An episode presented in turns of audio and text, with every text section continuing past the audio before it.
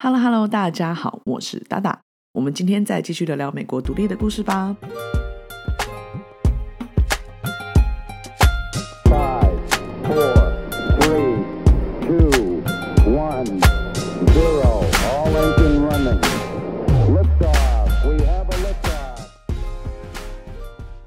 在伏羲谷的六个月啊，虽然严峻，但也让美军的作战基础以惊人的速度精进，终于可以说是与训练有素的英军站在同一个等级上了。那在另一方面呢，因为法国的宣战，英国突然间面临两面夹击的窘境，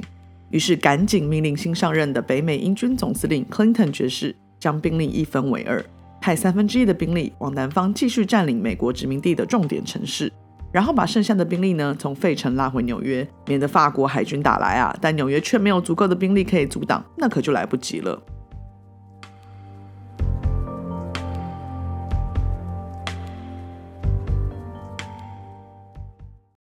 时间来到了一七七八年的六月，在接到英兵已经缓慢行军离开费城，逼向纽约前进的消息以后，Washington 迅速决定要抓紧时间拦截。于是啊，他派人刚从英军交换人质回来的 Charles Lee 将军，带上八千名士兵到蒙茅斯突袭英军。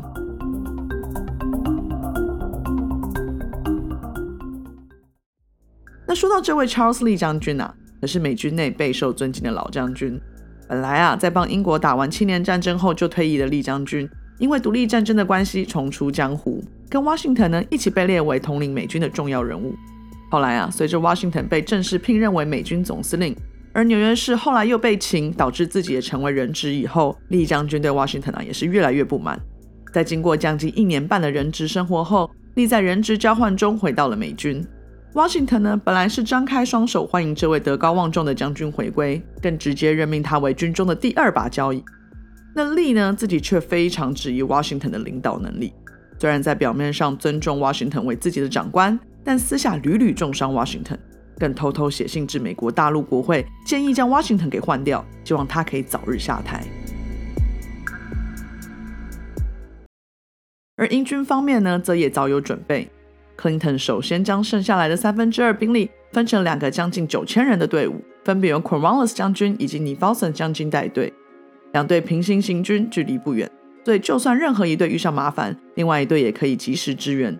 除此之外啊，整个部队还带上了在费城以及邻近村庄掠夺过来的丰富物资，由队伍里面最擅长打斗的骑兵保护。虽然因为天气炎热的关系，行军速度比想象中还要缓慢许多，但 Clinton 其实并不担心美军突袭。因为英国国会的关系，要离开费城这件事，感觉很像是胆小鬼会做的决定。所以要是这个时候美军再来挑衅，并且可以打上一场漂亮的胜仗，反而啊能够挽回英军决定行军回纽约的懦弱形象。如果还能因为这样再次打击美军士气，那就是再好也不过了嘛。那 Washington 呢，虽然完全没有看出 Clinton 的用意，但在纽泽西民兵的侦查下，Washington 呢看出了英军队伍必须在蒙茅斯因为地形的关系，从平行阵型改为一字阵型。所以啊，这里一定是打击英军最好的地方。于是啊，Washington 也将自己的兵力一分为二，由 Lord Sterling 将军还有利将军带队，并留下一小部分的辅助兵力，由年轻好战拉法叶带队。Washington 认为啊，如果放任英军不经历任何阻挡就平安回归纽约的话，将会为自己军团的军心带来非常不好的影响。于是啊，他下令利的队伍还有拉法叶的队伍先以小部队行动，不管怎样一定要追到英军行军，而自己与剩下的部队随后就到。关于这次的追击啊，利将军对自己的实力是信心满满。在追赶的同时啊，连战略都没有制定，想说啊，反正英军一定也没有料到美军会派人追击，行军的方式一定也是以快速移动为主，不会有太多的战斗阵型。等遇到了开打就对了嘛。所以啊，当两军在六月二十八号与蒙茅斯相遇时，由利将军领军的追击部队马上占了压倒性的优势。但是啊，利却误算了 Clinton 一心求战的野心。虽然一开始的气势非常的好啊。但英军回防的速度之快啊，转眼之间两方兵力已经势均力敌。眼看呐，英军的援军源源不绝，己方的美军主体啊，却还不知道在哪里呢。利此时啊，也管不得 Washington 的指示，急忙下令撤兵。而在这一阵混乱之下，因为利事先并没有制定任何的战略，导致美军以及纽泽西民兵不知道该如何合作，不但错失了一开始能击溃英军尾部部队的大好机会，更在撤兵时显得兵荒马乱。还好啊，美军在伏羲谷的训练成果还算不错。整个军队啊才能在少数的损伤下撤到安全的地带。那在后方指挥军队主体的 Washington 呢，虽然多次派兵来询问利的前线状况，但因为利必须用上所有的传信兵，在战场上四处奔波，告诉大家撤兵的消息，导致啊，Washington 一直快追到英军时，都没有收到利惨烈败退的消息。当 Washington 看到美军部队往自己的方向窜逃，但却没有任何英军追击的时候，Washington 完全看不懂状况，赶紧在慌乱中寻找部队指挥利将军。而当利被带到 Washington 的面前时，他也大声的为自己辩解说：“这都怪整个军队不听我的指示啊！一开始侦察兵说英军后方的兵力薄弱，我方胜算很大，我才带兵追击的耶。结果没有想到啊，对方根本就已经计算好我们会追击，及时折返了大军来包夹。要不是我反应快啊，整个军队早就被歼灭了。哎，别忘了，我可是一开始就反对追击英军行军的人哦。”听到这些话的 Washington 非常愤怒，怒斥道：“也许你说的都是对的。”但是既然你都带兵出去了，代表你就有责任要对整个军队负责。这些话我现在听起来都只是临阵脱逃的借口罢了。说完啊，Washington 急忙策马赶到前线，指挥慌乱的美军形成防守阵线，好拖住回击的英军，等待美军的主体到达。而当美军的防守阵线终于形成以后，他给立两个选择：一呢是带领现在的兄弟防守到美军主体到达，或是二回去美军主体里面一起行军到前线。而不甘屈辱的利亚选择了留在战场上对抗英军，让 Washington 回去指挥大部队，并保证自己绝对是最后一个离开战场的人。有了这样的保证啊，Washington 再次策马扬长而去，回到了美军大部队主持行军。而这次利带领的防守线呢，成功的拖住了英军的回击脚步。在短短三十分钟内，美军的主体终于到达，形成了坚固的战线。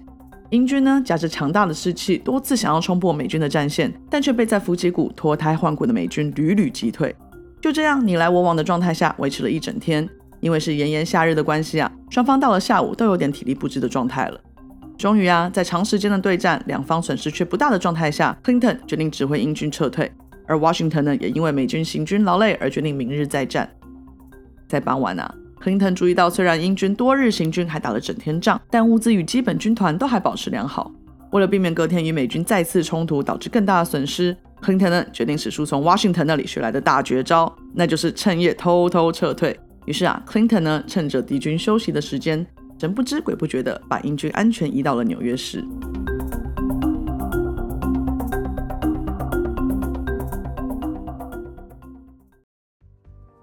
此次的战役呢，虽然是以平局收场啦，但是英军跟美军呢却双双积极的向世界证明了自己赢了漂亮的一仗。对 Clinton 来说啊。在时间的逼迫以及美国大军的追随下，还能接近完好的把大军送回纽约市对抗法国海军，达成英国国会的要求，那就是一个大大的胜利标记了嘛。而 Washington 方呢，则是强调说，英军很少在未分出胜负的状态下就从战场上逃跑，这一定是英军认输的象征嘛。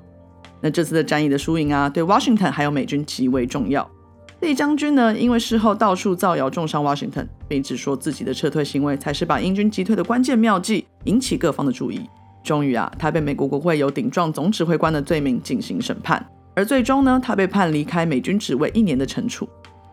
而才刚因为屡屡败仗而被国会及其他将军质疑领导能力的 Washington，透过手下 Hamilton 还有 Lawrence 的帮助，把这次的胜仗啊消息不止传到了美国国会，更是传到美国的各个角落，奠定了 Washington 身为美军总司令值得信任的形象。从此以后啊，再也没有人敢质疑 Washington 的能力了。